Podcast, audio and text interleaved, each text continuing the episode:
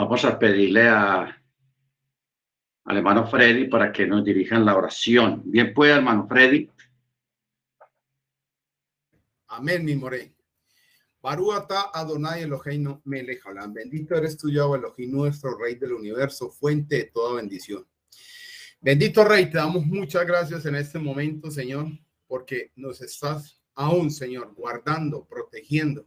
Has enviado malajines en medio nuestro, Señor, protegiéndonos cada uno de tantos peligros de muerte, bendito Rey. Y rogamos, oh Abacados, que en esta tarde, Señor, una paracha más, una porción más de tu palabra, Señor. A veces se escucha lo mismo, Señor, pero qué bueno es volver a repetir para aprender, porque cuando tú lo repites y nos enseñas, porque nos está faltando algo más en nuestras vidas, oh bendito Rey. Danos esa disposición de corazón cada día para aprender de lo tuyo y aún más a colocar por práctica todo aquello que nos enseña, bendito Señor.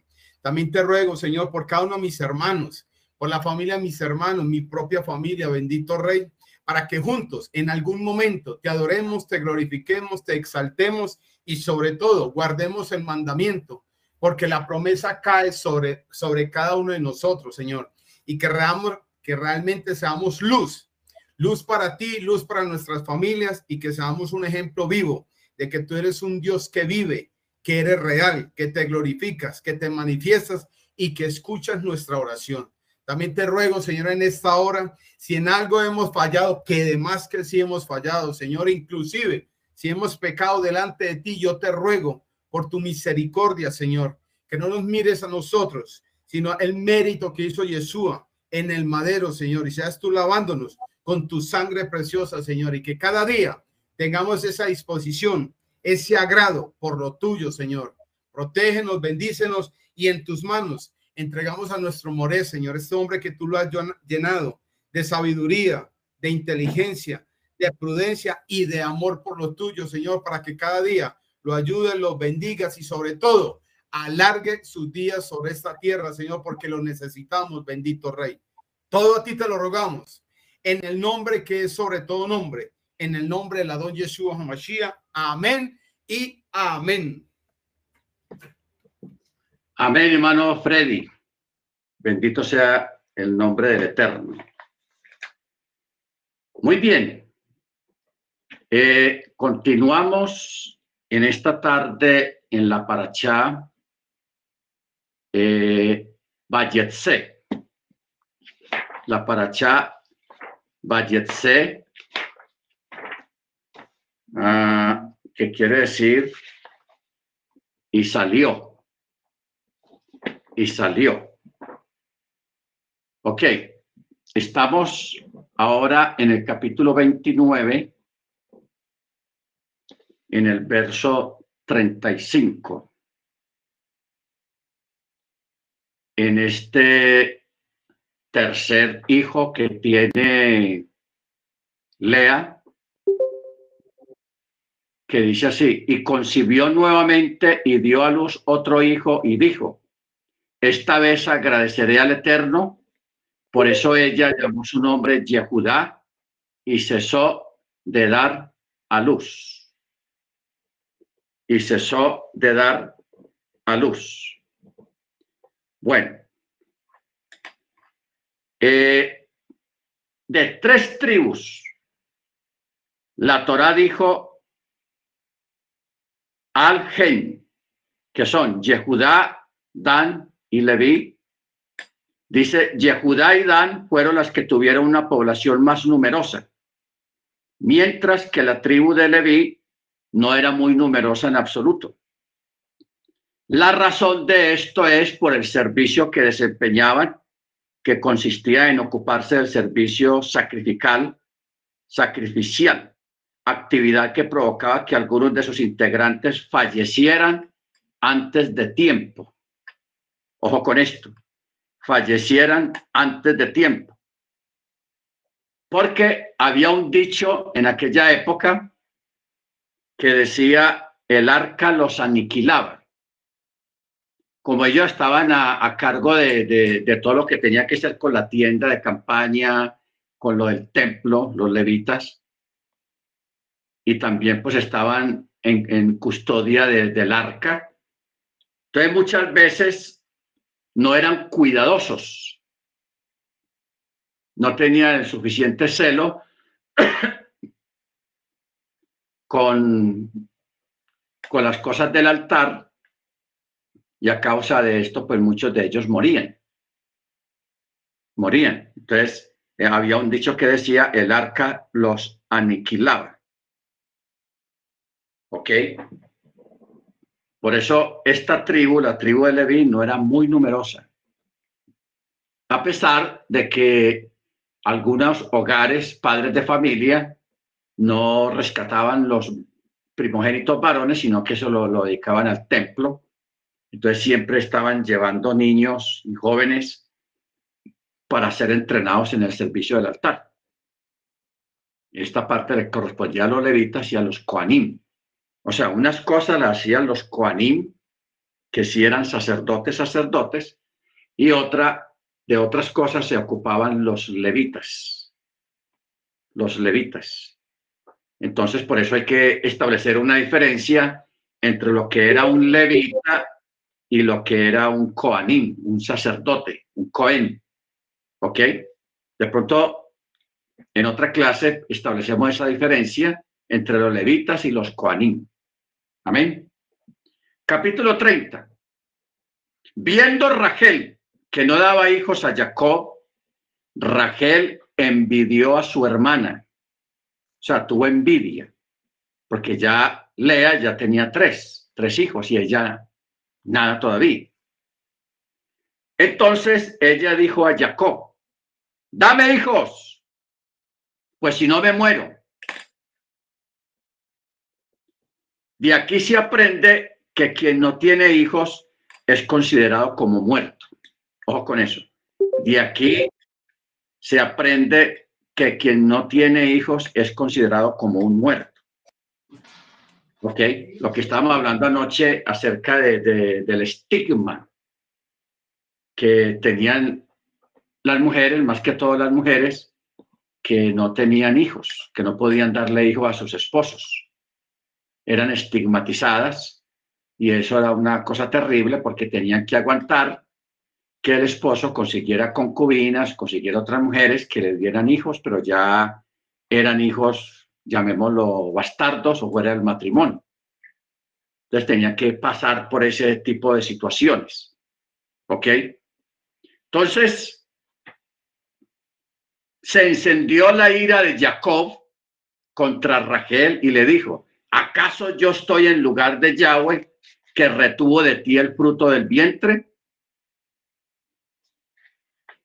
Entonces, aquí tenemos de que Rachel comienza a tener celos y una animadversión hacia su hermana por causa de que no podía darle hijos a Jacob.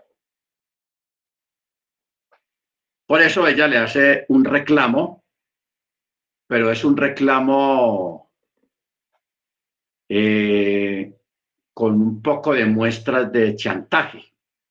Como la gente hoy en día, me voy a matar si usted no, no está conmigo, o si usted no me da esto, me mato, y, y cosas así, que mucha gente utiliza esos super, esos, eh, esos tipos de cosas para chantajear y presionar a una persona a que ceda a sus pretensiones, que me, que me mato, que si usted no me quiere o si no me llevo, o si no esto, si no aquello, me mato.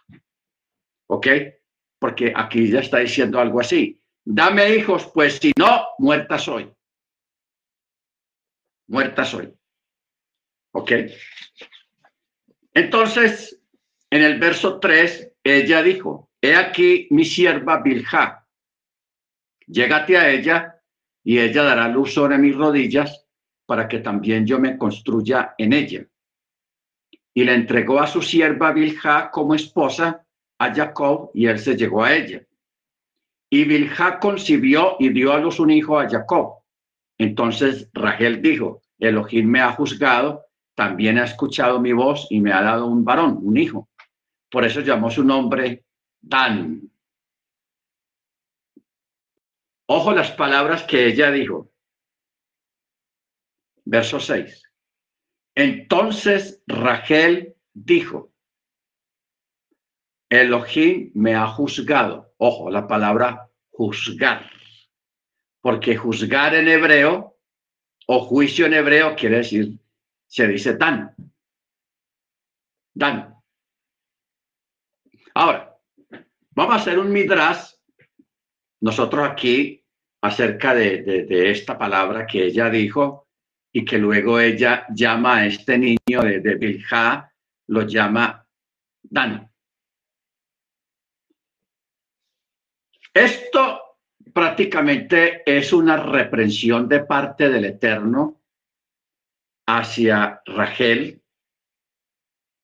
por la presión y por el comportamiento que ella estaba ya teniendo por no poder darle hijos a Jacob. A través de la sierva de Bilha nace un niño. Pero ese niño, o sea, Dan, no, no, no va a ser como, como de mucha bendición, porque recordemos que de alguien, un personaje en este tiempo de la tribu de Dan, de ahí va a salir el antimachía, el anticristo, un descendiente de Dan. ¿Ok? Porque ese nombre Dan quiere decir juicio. Y cuando hablamos de juicio no estamos hablando de, dar algo bueno a otra persona, sino juzgar, castigar, porque la palabra juicio tiene muchas implicaciones. Quiere decir juzgar, o sea, castigar, eh, tomar venganza y cosas así. Por eso es que en el libro de Apocalipsis, cuando menciona eh, los 144 mil sellados, usted se da cuenta que ahí no está la tribu de Dan, la omitieron, la sacaron de ahí de esa lista. Eso está en el libro de Apocalipsis capítulo 7, eh, donde dice, donde habla de los 144 mil. Entonces, verso 4 dice, y oí el número de los sellados, 144 mil sellados de toda la tribu, de, los, de toda la tribu de los hijos de Israel. De la tribu de Yehudá, 12 mil, de la tribu de Rubén, 12 mil, de la tribu de, de Gad, 12 mil, de la tribu de Aser, 12 mil, de la tribu de Naftali, 12 mil, de la tribu de Manasé, 12 mil, de la tribu de Simeón, 12 mil, de la tribu de Leví, 12 mil, de la tribu de Isahar, 12 mil, de la tribu de Zabulón, 12 mil, de la tribu de Joseph, 12 mil, de la tribu de Benjamín, 12 mil. No menciona Adán. ¿Por qué no menciona Adán aquí en el libro Apocalipsis? Porque por el juicio y por la tragedia que va a traer el antimachía al mundo, en especial al pueblo hebreo, a los de la fe en la, en la Torah y en Yeshua. La tribu de Dan fue reemplazada por uno de los hijos de Joseph, de José, que tuvo en Egipto, por Manasés, porque ahí dice, de la tribu de Manasés, doce mil sellados. De esto, aquí de eso de, de, la tribu de Manasés y de la profecía que dio Jacob cuando cruzó las manos hacia los hijos de, José, ahí hay mucha tela que cortar, mucho que enseñar, porque a Manasés les voy a dar una bendición muy grande y tan grande fue que mire que en un futuro la tribu de Manasés reemplaza a la tribu de Dan, a los descendientes de Dan, los reemplaza Manasés. Bendito sea el nombre del Eterno. Entonces, por eso es que ella prácticamente está profetizando en, ese, en este versículo 6. Entonces Rachel dijo, Yahweh me ha juzgado y también ha escuchado mi voz y me ha dado un hijo, por eso llamó el nombre Dan. Dan. El nombre de Dan se deriva de la misma raíz del verbo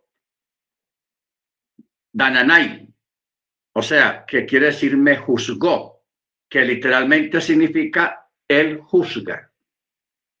Él juzga. ¿Ok? Entonces, por eso es que eh, el antimachía, el hijo de perdición, el hombre de pecado, va a salir de la tribu de Dan. ¿Ok? Sale, es un descendiente de la tribu de Dan. Hay un contexto en una parábola que hay en, el antiguo pacto donde habla la alegoría de los árboles. ¿Se acuerdan? La alegoría de los árboles, donde esta alegoría habla que los, todos los árboles del campo fueron donde un viñedo, un árbol de, de, una viña, y le dijeron, reina sobre nosotros. Y, ellos dijo, no, no. Fueron donde el olivo, un árbol de olivo, jueces 9.15. Amén. Y le dijeron, reina sobre nosotros. Y él dijo, no, voy a dejar yo de producir el aceite que sirve para la unción, para reinar sobre nosotros. No. Hasta entonces repasaron todos los árboles, jueces 9.15. repasaron todos los árboles y ninguno quería reinar. Entonces, en el verso 15, fueron donde la zarza. Y la zarza, hermanos, cuando usted hace un estudio sobre esta planta, la zarza, es un estudio bien interesante porque la, la zarza representa la opresión, la violencia, eh, y representa lo vacío. O sea, lo, vacío en el corazón de una persona. ¿Ok? Lo vacío. Pero también representa la opresión y la violencia. Entonces la zarza, van donde la zarza como última opción y la zarza les dijo, ah, si en verdad queréis ungirme por rey sobre vosotros, entonces vengan y refúgiense bajo mi sombra, de lo contrario saldrá fuego de la zarza y devorará los cedros del Líbano. ¿Ah? Saldrá fuego de la zarza y devorará los cedros del Líbano. Usted sabe que los cedros del Líbano tienen un significado muy profundo en la, en la Torá, en la escritura en especial con el plan de, la redención. Porque el cedro se usaba para quemar la vaca roja. El leproso cuando tenía que presentar al sacerdote, dentro de las cosas que tenía que llevar, tenía que llevar una rama o un pedazo de madera de cedro. Formaba parte de esa ceremonia porque el cedro es una representación de la purificación, pero también es una representación de la vanidad, de la gente que se eleva sin necesidad, por pura vanidad, perdón, se eleva por pura vanidad.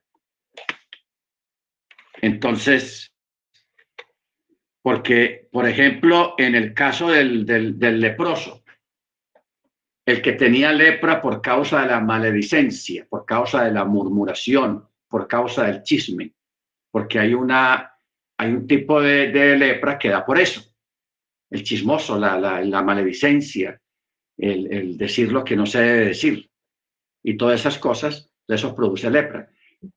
Pero también cuando una persona eh, se siente orgullosa y se siente muy elevada, pues profiere palabras de vanidad, palabras de menosprecio, palabras que no, no son buenas. ¿Ok? Eso produce lepra. Entonces, el cedro es uno de los árboles más altos que existen en la actualidad. Son los árboles altísimos.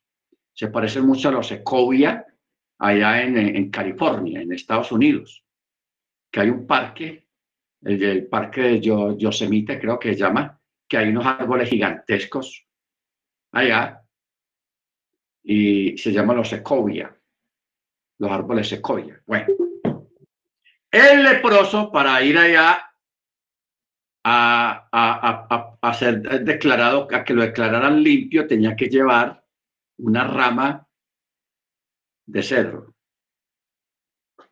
representando no seas vanidoso. Pero también tenía que llevar un hisopo, que el hisopo es lo contrario al cedro. El cedro es un árbol gigantesco y muy alto, y el hisopo es una planta rastrera que se da en el piso. No tiene tronco, sino que es de puras ramas que se dan en el piso. Estoy dando a entender, tienes que dejar de creerte tanto y ser humilde como el hisopo. O sea, la, ceremonia del leproso, la purificación del leproso es una, más bien es una lección al pecador, al, leproso. Una lección de, de urbanidad y una enseñanza para que la persona deje esas malas costumbres. ¿Ok? Muy bien. Entonces ya entendemos aquí estas palabras de, de Raquel.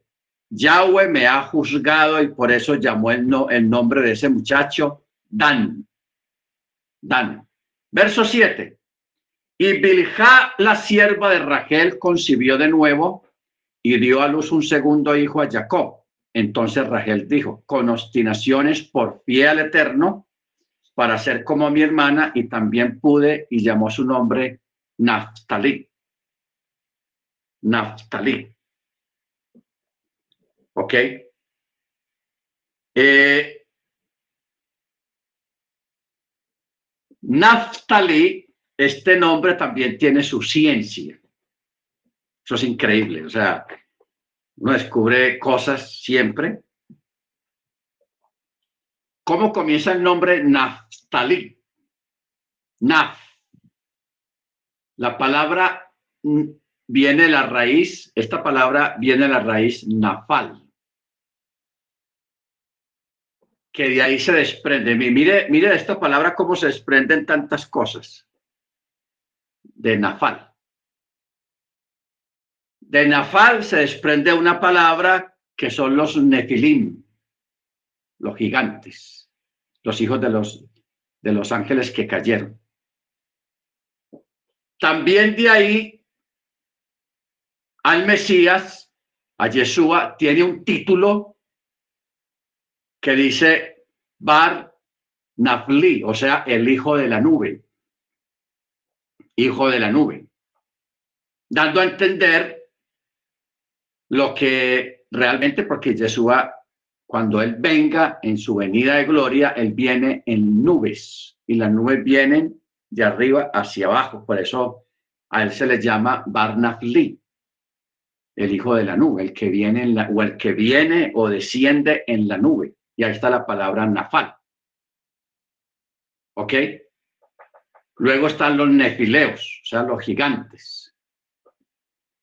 Y luego, aquí a este muchacho, al segundo hijo de, de, de la sierva, de Lea,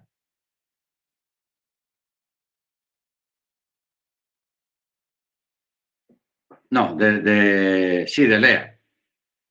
Silpa.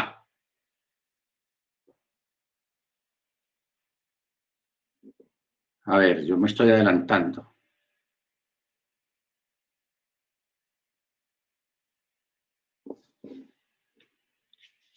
Es en el verso 8. Que este es de, también de, de, de Bilha y llamó su nombre Naftali. Cuando uno mira más adelante, hermanos, la historia de, cada tribu o de los hijos, cuando, de estos muchachos cuando crecieron, uno va a entender los nombres y de quién nació y qué fue lo que, lo que estos muchachos hicieron. ¿Ok? Entonces, por eso, el Naftali que mire que los mismos sabios, ellos también notaron esta cuestión y ellos dicen, eh, Este nombre alude a la raíz de Naftali, que quiere decir obstinación y también dar vueltas, que viene de la raíz nafal, o sea, caer. Hay, personas que cuando les pasa alguna situación desagradable o hacen algo que no es bueno, las personas dicen, no, esa persona tuvo una caída, una recaída o, cayó en desgracia, cayó en desgracia, o sea, está pasando una situación paupérrima muy terrible. Entonces usan la palabra caer, caer en, en desgracia. ¿Ok? Por eso, cuando uno mira más adelante la historia de, de Naftali, él tuvo unas caídas muy impresionantes que hacen alusión a su propio nombre. ¿Ok? Muy bien. Verso 9. Viendo Lea que había cesado de dar a luz ella misma después de haber dado tres varones, tomó a su sierva Silpa y la dio a Jacob como esposa y Silpa, la sierva de Lea, dio a luz a otro hijo a Jacob. Entonces Lea dijo, llegó la aventura y llamó su nombre Gad. Gad. La palabra ventura en, la cultura israelita eh, quiere decir llegó la buena suerte. Gad quiere decir la buena suerte. ¿Ok? Es similar en significado a una expresión talmúdica que dice, sea afortunada suerte mía. Gad Gadí. Gad Gadí. Afortunado y suerte. Y no te canses. Ahora, también hay un midrash que dice que Gad eh, alude al hecho de que Gad, cuando nació, ya nació completamente circuncidado. Porque esta palabra estaría relacionada con la palabra talén. Talén, o sea, talen el árbol. Como si dijera Godó o Gad el árbol, o sea, circunciden cuando alguien tala un árbol o, le, o le hace un soqueo. Ustedes, los que estuvieron en el campo, recuerdan que cuando las plantas de café o de aguacate ya tenían muchos años, pero muchos años, que ya estaba viejo el árbol, lo que hacían era que lo soqueaban, o sea, lo cortaban hasta cierta altura y de ahí brotaban ramas nuevas brotaban ramas nuevas. Eso, e, eso se les llama eh, soquear, pero en la cultura israelita también se lo llamaba circuncidar el árbol. Ese árbol hay que circuncidarlo. Eso es un dicho. Cuando se soquea el árbol. Por eso a veces ustedes recuerdan que cuando nos encontramos en Reina Valera o en la Biblia que usted tiene una palabra mal escrita, ahí en Reina Valera yo les digo a ustedes, no, esta palabra hay que circuncidarla, o sea, tachar la palabra que está mal escrita y poner ahí a un lado, al margen, la palabra correcta. Entonces, eso también se le llama circuncidar un texto, o sea, corregirlo, sacarle la, la palabra mala y poner la palabra buena. ¿Ok? Entonces, existía un midrash que, que habla de que este Gad cuando nace, él ya había nacido circuncidado, o sea, nació con circuncisión de una. ¿Ok? Baruch Verso 12. Y Silpa, la sierva de Lea, dio a luz un segundo hijo a Jacob. Entonces Lea dijo, para mi dicha, porque las mujeres me dirán dichosa, y llamó su nombre Hacher. Su nombre Hacher. La palabra Hacher tiene también su significado que quiere decir para mi dicha, o sea, para mi felicidad. Me ha nacido este hijo. ¿Ok? Bueno, aquí tenemos a un Jacob contento porque tiene cuatro mujeres, imagine usted, cuatro mujeres. Ah, pero cuando estos muchachos comienzan a crecer, comienzan los problemas. Verso 14. Mire lo que dice acá.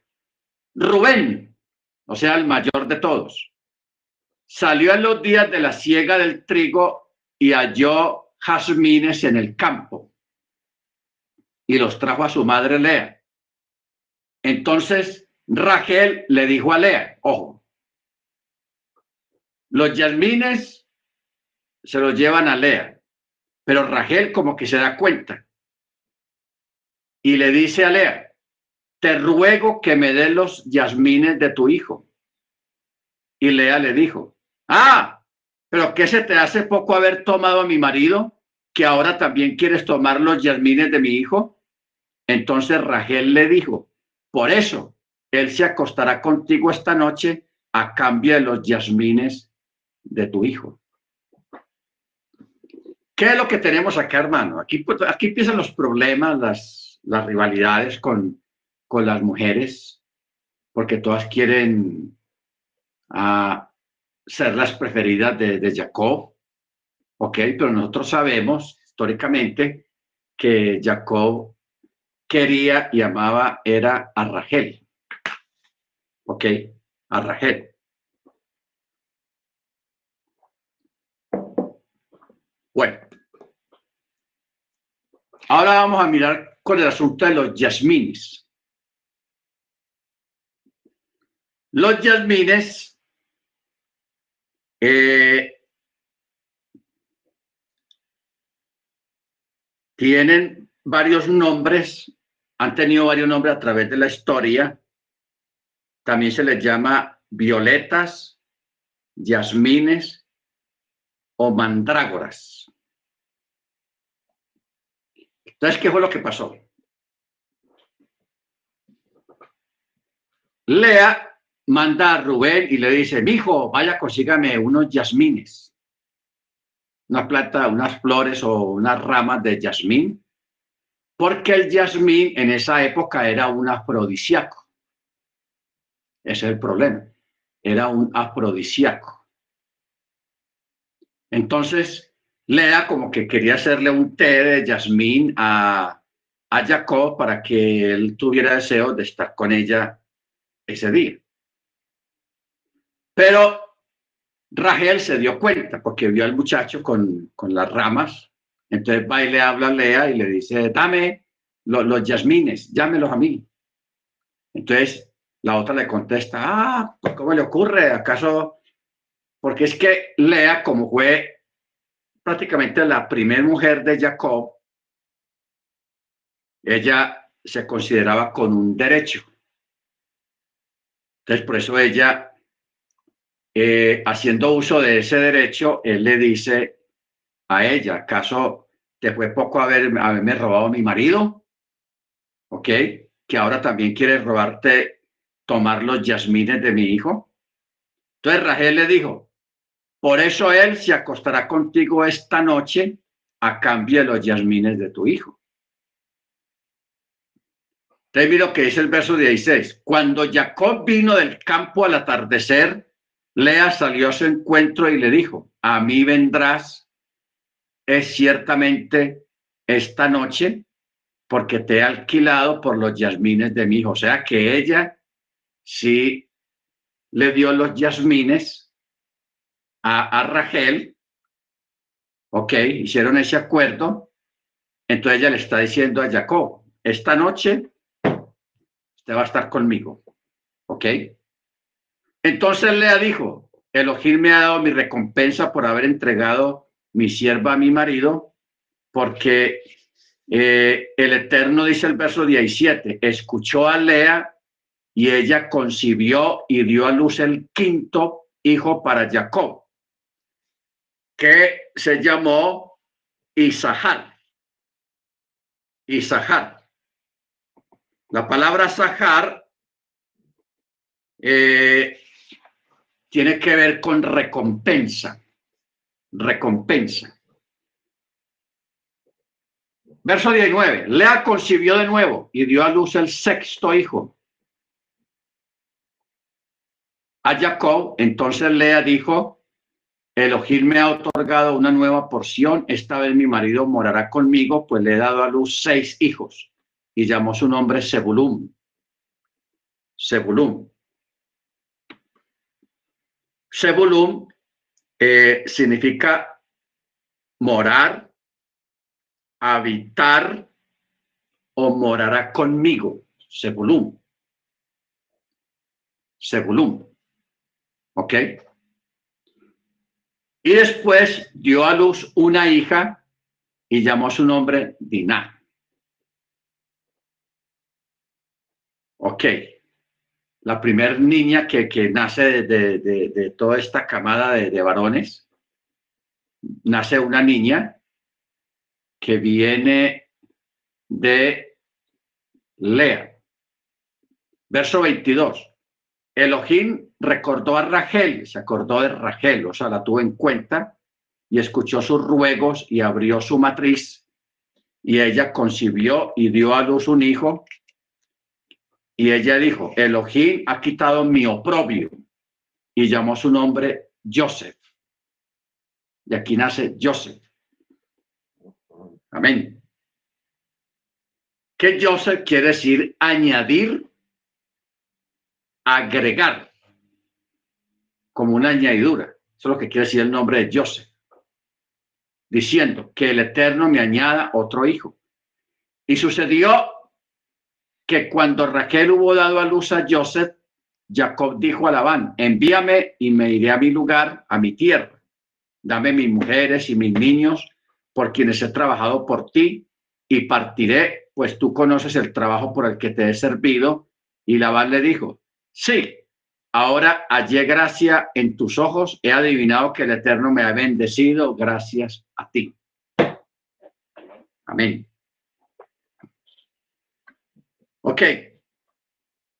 Vamos a tenernos aquí un momento, hermanos, porque pues, no hay que dejar pasar tantas cosas que hay que enseñar y, añadir y decir sobre esta situación del nacimiento, porque estamos aquí participando del nacimiento de las doce hijos de Jacob o las doce tribus de Israel las doce tribus de Israel, que el Eterno permite que las doce tribus de Israel nazcan o salgan de cuatro mujeres y de un solo varón. ¿Por qué el Eterno hizo esto de esta manera? Porque para nosotros sería un escándalo en este tiempo que un hombre tenga cuatro mujeres y conviva con ellas en su casa. ¿Ok? Cada uno dice, bueno, ¿por qué el Eterno permitió algo que para nosotros en esta época es escandaloso? Porque una de las cosas que nosotros tenemos que mirar, hermanos, es que los tiempos cambian. Unos para mal y otras para bien. ¿Ok? Unas para mal y otras para bien. En el sentido de que el, Eterno permite una, una situación de esas o la propicia una situación de estas para que nazcan y ahí salgan estas doce poderosas tribus que se compone el pueblo israelita, el pueblo hebreo, al cual el Eterno señaló, nombró y llenó de tantas promesas, de tantas bendiciones, y son promesas no temporales, sino promesas eternas. Promesas eternas. Bendito sea su nombre. Ahora, no quiere decir, hermanos, eh, lo, de que lo que lo que hoy en día es pecado o no permitido en aquel tiempo, hace esos cientos de años, sí era permitido. Bendito sea el nombre del Eterno. Porque las circunstancias cambian, los tiempos cambian y todo va como, como avanzando y se va organizando. Se va organizando. Por ejemplo, hoy en día todavía en el Medio Oriente se permite que, que un hombre, más que todo en los países árabes, que un hombre tenga varias mujeres. Claro, e, esa, esas normativas se aceptan, pero también tienen sus reglamentos. Tiene sus reglamentos y reglamentos que hay que cumplir, so pena de, de, ser castigado y multado por la, por la ley de esas naciones, de esos países. Lo que ocurre, hermanos, es de que hoy en día, en este tiempo, bajo la edad o la época mesiánica, la edad del Mesías, estamos viviendo ya un tiempo en que el Rúa, a través de los chalías, le puso orden a este tipo de cosas. O sea, en el judaísmo ortodoxo todavía se permite que un hombre pueda tener una o dos mujeres. Todavía se permite. Porque es que no hay no hay una prohibición directa en la Torá, no, no la hay. No la hay. Y eso era usual y normal en el Medio Oriente, aún en la antigüedad. Lo que ocurría o lo que ocurre, hermanos, es que las, los gobiernos o el Sanedrín comenzó a regular, a regular todo eso, a crear leyes, porque había mucho desorden, había muchas peleas, había muchas injusticias, pasaban muchas cosas entonces, a raíz de esos eventos, entonces el Sanedrín, guiados por el Rúa, empezó a ponerle orden a ese desorden, porque se estaba creando un desorden. ¿Cuál es el orden, por ejemplo, que tenemos nosotros aquí en el, en el Brihadachá, a través de los chalías, a través de los apóstoles? Que, por ejemplo, el apóstol Pablo, cuando dice que si algún hermano eh, anhela obispado. ¿Qué es obispado? Eh, dirigir una, un conglomerado de congregaciones. En palabras modernas, ser presidente de una corporación que, agrupa muchas comunidades, eh, muchas keilot. Entonces Pablo dice, es necesario, si alguno anhela obispado, buena obra desea, pero es necesario que no sea amador del vino, o sea, que no le guste emborracharse, que gobierne bien su casa, que no sea amador de ganancias deshonestas, o sea, que sea una persona honesta económicamente. No dado al vino ni pendenciero, o sea, que no sea pelionero, violento. Y, y añade, y que, que sea marido de una sola mujer, marido de una sola mujer. Ahora, cuando entra el catolicismo en, el, en, el, en la historia, el catolicismo pues también ayudó a crear ese orden, a crear ese orden en, en sus comunidades católicas. Luego, cuando viene el cristianismo evangélico, primera Timoteo 3, cuando vino el cristianismo evangélico, también ellos se atuvieron a ese orden católico. Primera Timoteo 3, correcto. Dice, fiel es la palabra. Si alguno anhela obispado, buena obra de ser. Es necesario pues que el obispo sea irreprochable, marido de una sola mujer, sobrio, prudente, decoroso, hospitalario, apto para enseñar, no adicto al vino ni pendenciero, sino amable, apacible, no avaro, que cuide bien su propia casa, que tenga a sus hijos en obediencia, con toda dignidad. Si uno aplica esta, esta porción hoy en día a mucha gente que hay allá afuera, muchos no califican para ser presidente desde una corporación porque no reúnen los requisitos y estos son requisitos. O sea, aquí parece que Pablo estuviera dando una conversación informal, pero estos son requisitos. Hoy en día que dice que sea irreprochable, marido de una sola mujer, sobrio, prudente, decoroso, hospitalario, que sea apto para enseñar, o sea, que sepa enseñar, amén, que cuide bien su propia casa y que tenga los hijos en obediencia. O sea, que los hijos que tenga estén en la, en la Torá no los hijos descarrilados por ahí, todos torcidos, no, que estén en la Torah, porque donde hay hijos que están en obediencia a la palabra, es porque hay un buen padre que hizo un buen trabajo con los hijos, o sea, unos buenos padres. ¿Ok? Bendito sea el nombre del Eterno. Hay situaciones en que no se aplica esto porque hay muchachitos o, niñas que desde chiquitos son rebeldes y, y son un problema y, se levantan así toda la vida y nunca entra en obediencia ni a los padres ni al cielo. Y también dice que no sea un neófito, no sea que lleno de orgullo caiga en vanidad, o sea, en acusación de Hasatán, que el Eterno lo reprenda.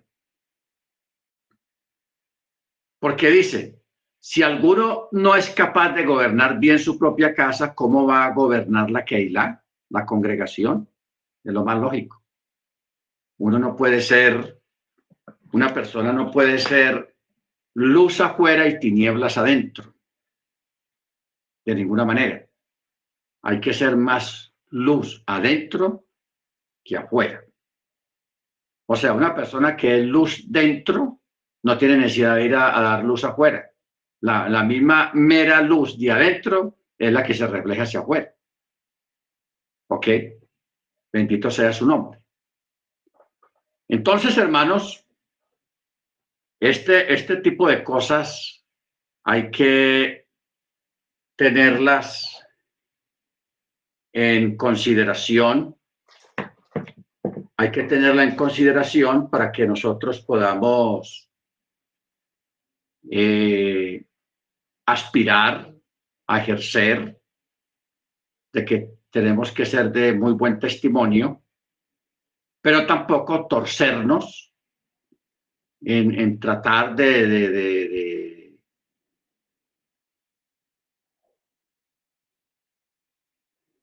Porque yo conocí una, una persona, mire usted cómo es la mente carnal de las personas. Yo he oído de varones que dice, no, a mí me gusta ser musulmán y, ay, ¿por qué? ¿Por qué te gusta ser musulmán? No, porque uno puede tener mujeres, varias mujeres.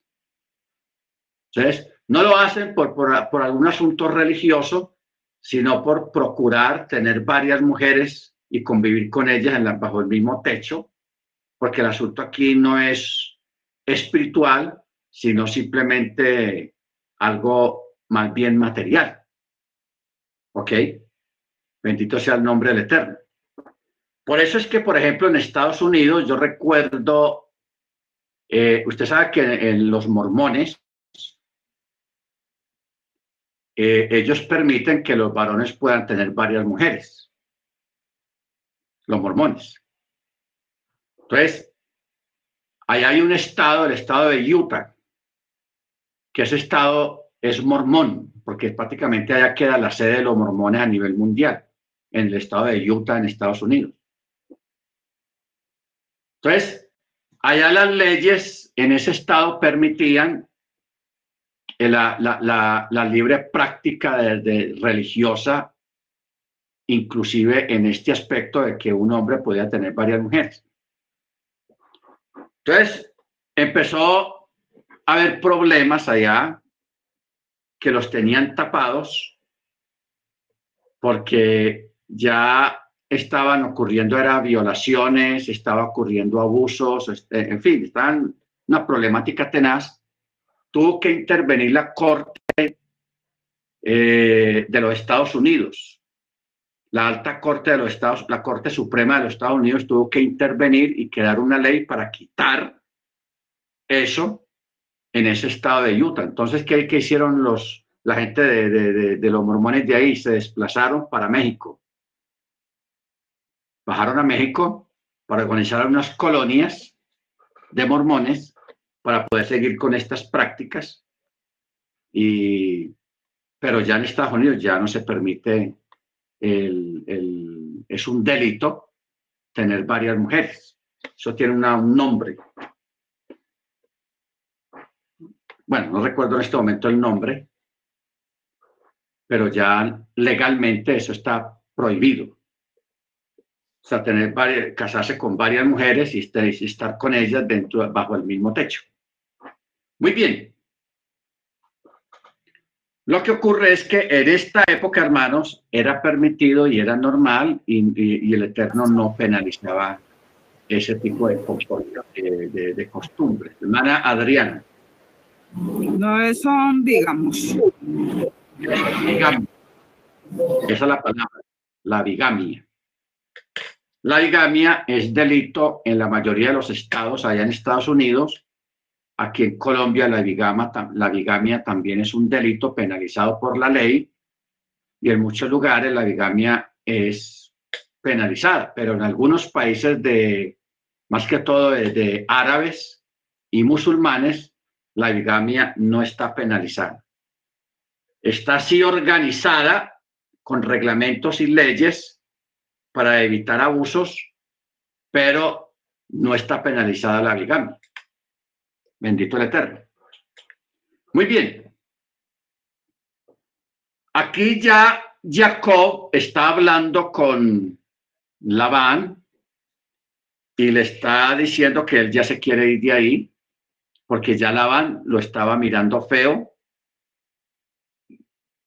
y Labán mismo está reconociendo que el Eterno desde que Jacob llegó donde él, el Eterno lo ha bendecido mucho. ¿Ok? O sea, la Labán comenzó a prosperar cuando llega Jacob. Comienza a prosperar y a prosperar y a irle muy bien, porque acuérdese lo que, lo que dijimos al principio de, de esta paracha, de la forma como fue escrita. Y Jacob salió de Beer-Sheba y habíamos dicho de que cuando un justo sale de un lugar, sale con su bendición. Mientras está ahí, el lugar es bendecido y hay mucha luz en ese lugar. Pero cuando el justo se va, se va con la luz, se va con su bendición y el lugar queda desolado donde la persona estaba.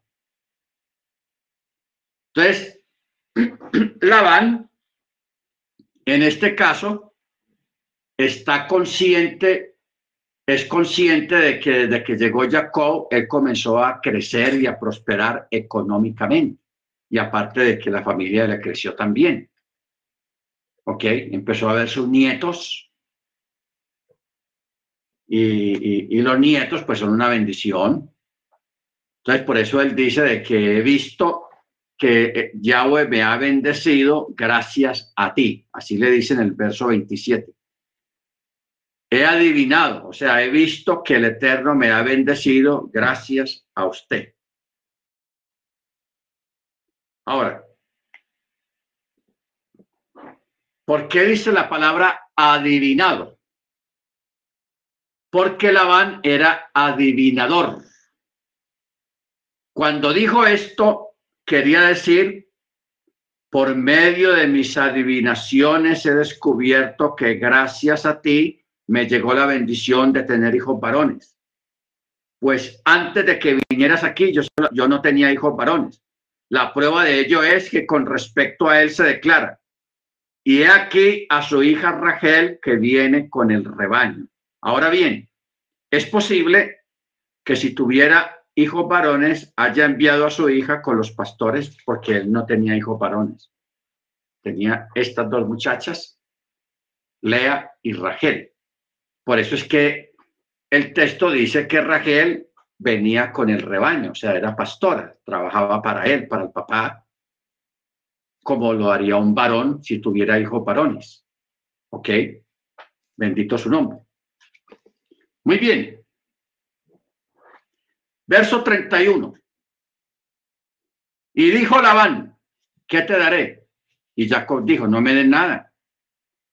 Si haces esto por mí, volveré a apacentar tu rebaño y a cuidarlo. Entonces dijo, pasaré hoy por todo el rebaño y aparta de allí a todo cordero moteado y manchado y todo cordero marrón entre las ovejas y moteado y manchado entre las cabras, ese será mi salario. Y mi rectitud responderá por mí el día de mañana, cuando se presente respecto a mi paga delante de ti, todo el que no sea moteado y manchado entre las cabras o marrón entre las ovejas, hurtado será si está conmigo. Y Labán dijo, bueno, está bien que sea como, como tú dices. O sea, ¿qué es lo que está planteando Jacob? Usted sabe que en los, en los ganados, porque allá habían ovejas y habrían cabras, salen muchos animales que tienen manchas o que son marrones, que no son de un solo tono, sino que tienen mancha en el cuerpo. Eso es normal. La naturaleza funciona de esa manera. Entonces Jacob le dijo, vamos a separar los, los marrones, los manchados y los moteados y pongámoslos aparte. Y los que son de un solo tono, pongámoslos aparte. ¿Ok? Entonces, los que nazcan en un solo tono serán de Jacob y los que nazcan moteados y manchados son tuyos. Entonces, separados los dos ganados, los, los moteados y manchados por allá y los de un solo tono por aparte. Entonces, aquí, hermanos, eh, viene un misterio en el sentido de que el Eterno, de forma sobrenatural y adelantada a su tiempo, a través de un sueño le reveló a Jacob cómo hacía para que tuviera animales de un, de un solo tono o manchados, usando el código de ADN. Usted sabe lo que es hablar de ADN en esa época, hermanos. Claro, estaba hablando de que el Eterno conoce todas las cosas. Nosotros en palabras modernas lo llamamos ADN, nombre científico, el ADN, el ADN.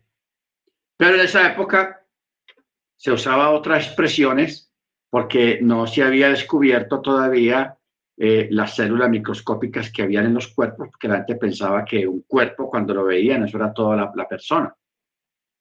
Antiguamente no se pensaba en células ni en, ni en, ni en organismos invisibles al ojo. La gente no pensaba que eso no existía, que eso era imposible.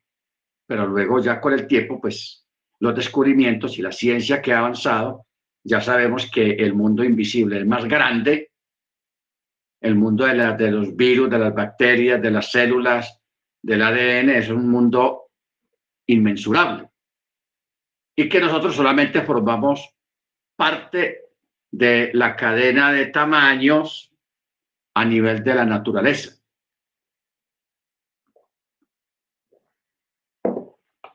Entonces un ángel en sueño le explica a Jacob lo que tiene que hacer. Eso que el ángel le explicó a Jacob cuando dice en el verso 37, dice, Jacob tomó una vara fresca de álamo y varas de avellano y de castaño, tres plantas. Álamo, avellano,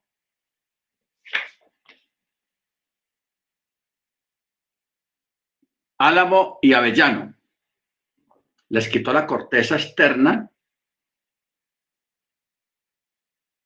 dejando al descubierto lo blanco de las varas introdujo las varas que había descortezado en los canales, en los abrevaderos de las aguas, donde los rebaños venían a beber, frente a los rebaños para que se excitasen cuando vinieran a beber los rebaños.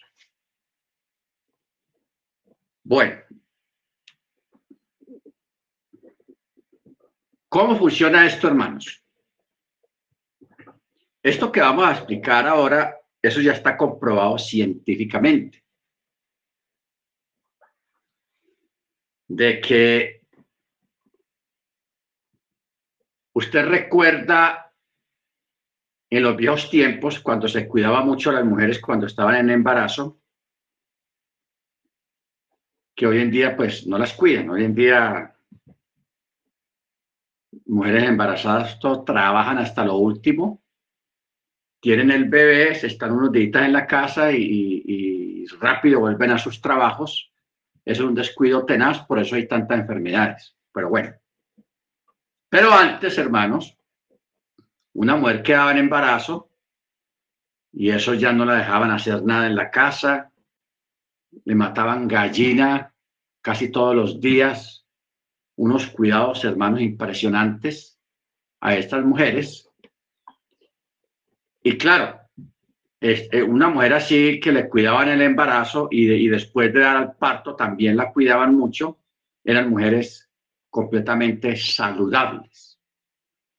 Pero siempre le recomendaba a las mujeres que evitaran los sustos y los sobresaltos y que vieran cosas desagradables, o sea, que estuviera lo más posible tranquila, tranquila, que tuviera mucha tranquilidad durante la gestación.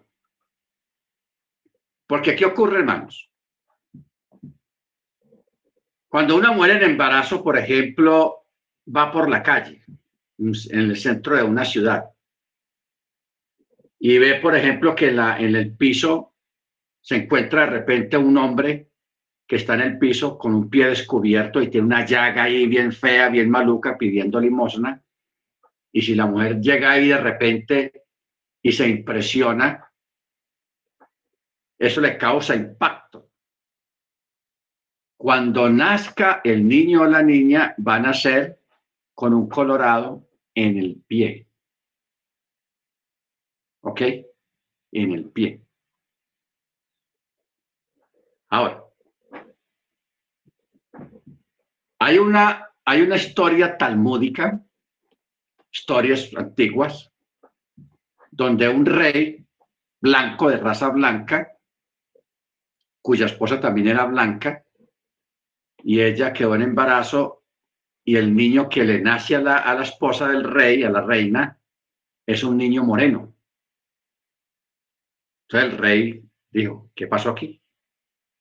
Si los dos somos blancos, ¿por qué nace un niño moreno? Entonces él iba a mandar decapitar a la esposa porque dijo, me traicionaste con algún esclavo por ahí y mire la evidencia que hay. Entonces, el rey tenía pensado eso. Entonces uno, un sabio del reino, que era un israelita, un judío, le pide la palabra al rey, el rey le concede una audiencia. Entonces el rey en su rabia le dice, mira, mi esposa, qué traición tan grande y mira que, que nació un hijo moreno y todo eso. Entonces el sabio le dice, rey, usted tiene aquí en su palacio siervos que sean de, de tez morena. Y él dijo, oh, sí, claro, yo tengo varios que son de piel morena. Entonces el sabio le explica, mira, tu esposa en algún momento durante el embarazo, alguno de los siervos morenos, ella tuvo alguna impresión, un susto que la afectó a ella y por eso la, naturaleza eh, actúa de esa manera de que algo que impresiona a la mujer cuando está en embarazo, eso puede trasladarse a la criatura que está en su vientre.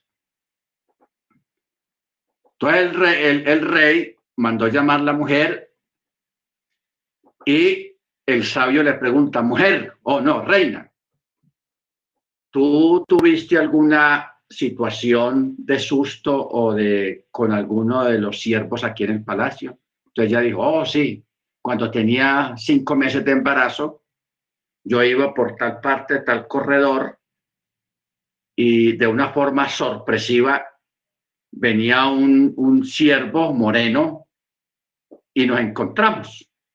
Casi me tropiezo con él y él conmigo, y yo me, y me dio un susto tenaz, me dio un susto muy grande. Entonces, ahí el sabio le explicó al rey que fue tanta la impresión que le dio a la reina cuando se topó con, el, con, con aquel varón, con ese hombre, que eso la impresionó tanto que el niño quedó afectado y por eso nació con la piel morena. Entonces la mujer se salvó, se salvó y el rey obtuvo conocimiento acerca de, de lo que es la ciencia, pues en esa época, lo que es la ciencia.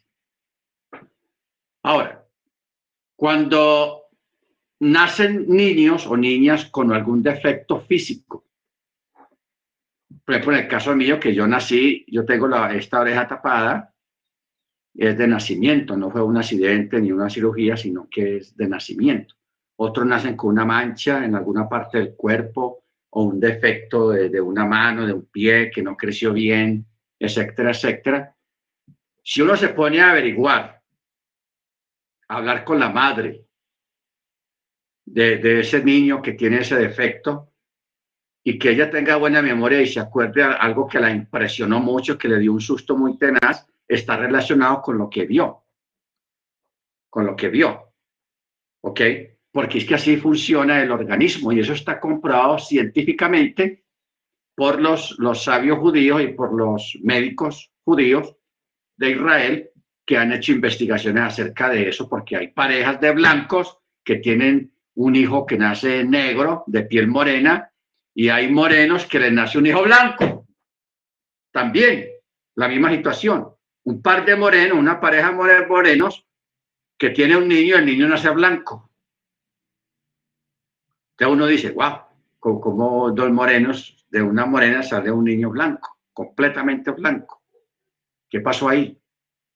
Entonces, cuando uno va a este tipo de, de, estudio, uno vamos a entender aquí esto que está haciendo Jacob. Porque él puso las varas peladas en el abrevadero. En el abrevadero. Entonces, los animales no estaban acostumbrados a ver esas, esas varas, porque esas varas ya se las ponía cuando el ganado estaba en celo. Las hembras estaban en celo. ¿Ok?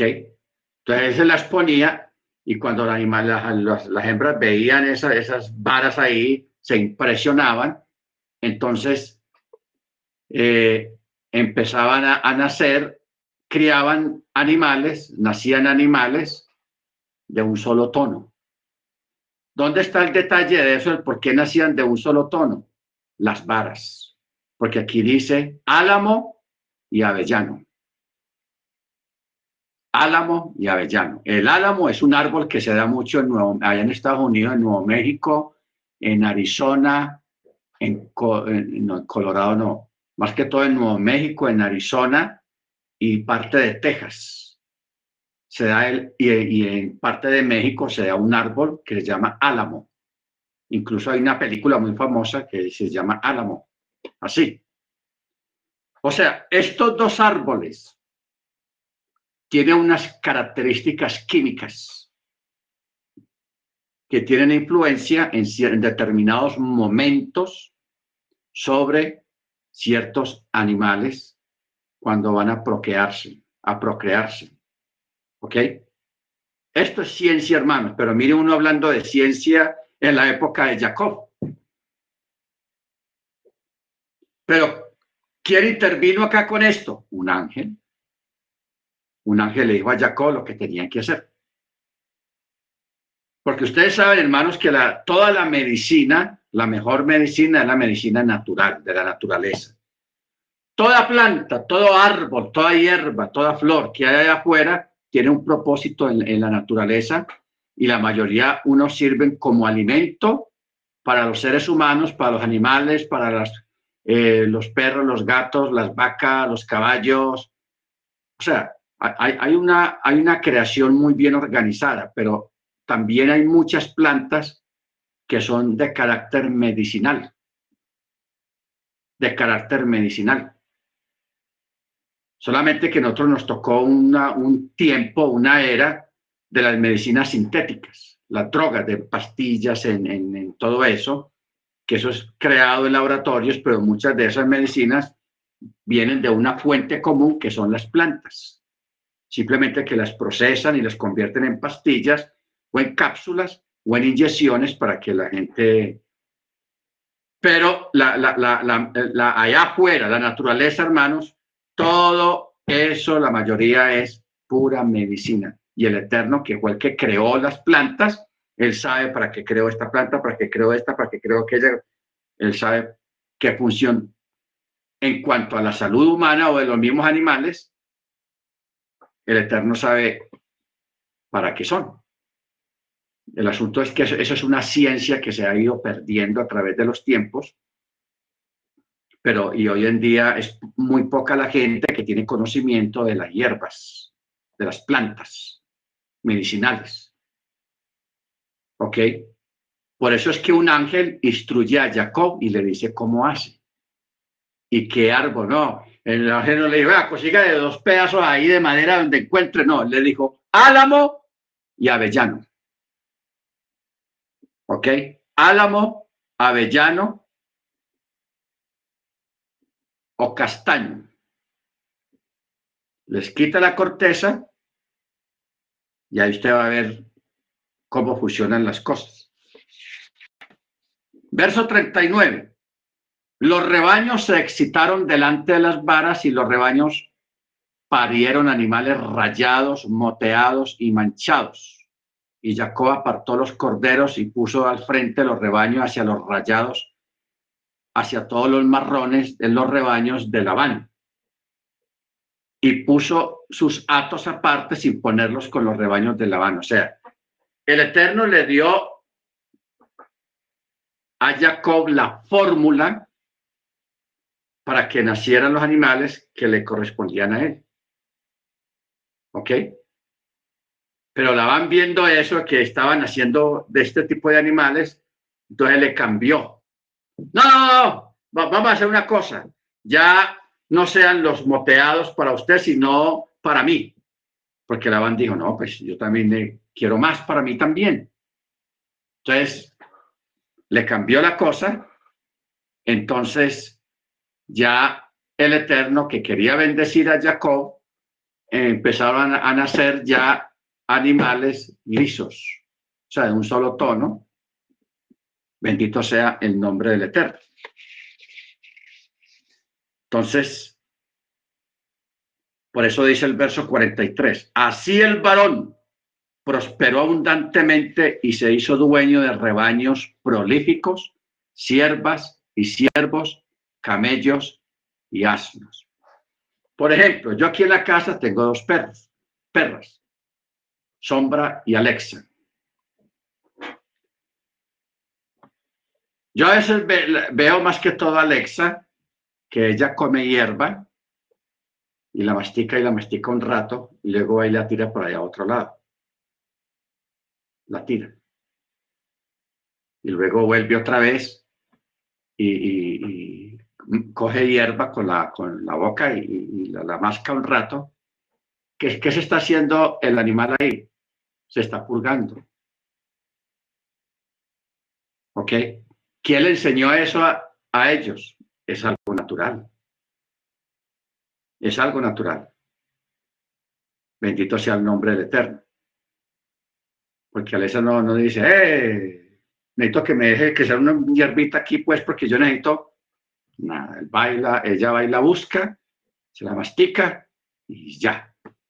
Se cura de lo que te, se, se tenga que curar, porque eso forma parte de la creación del Eterno en cuanto a estos sistemas naturales. ¿Ok? Baruch Hashem.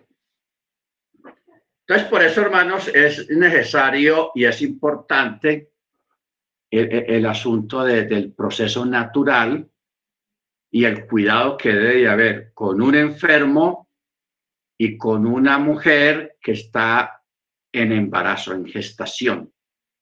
Mucha tranquilidad, mucha buen ambiente, que no salga mucho a la calle para que no se vaya a topar con algo que la impresione, porque si se topa con algo que la impresiona, eso va a afectar al niño, el niño va a nacer o la niña va a nacer con algo relacionado con lo que la impresionó.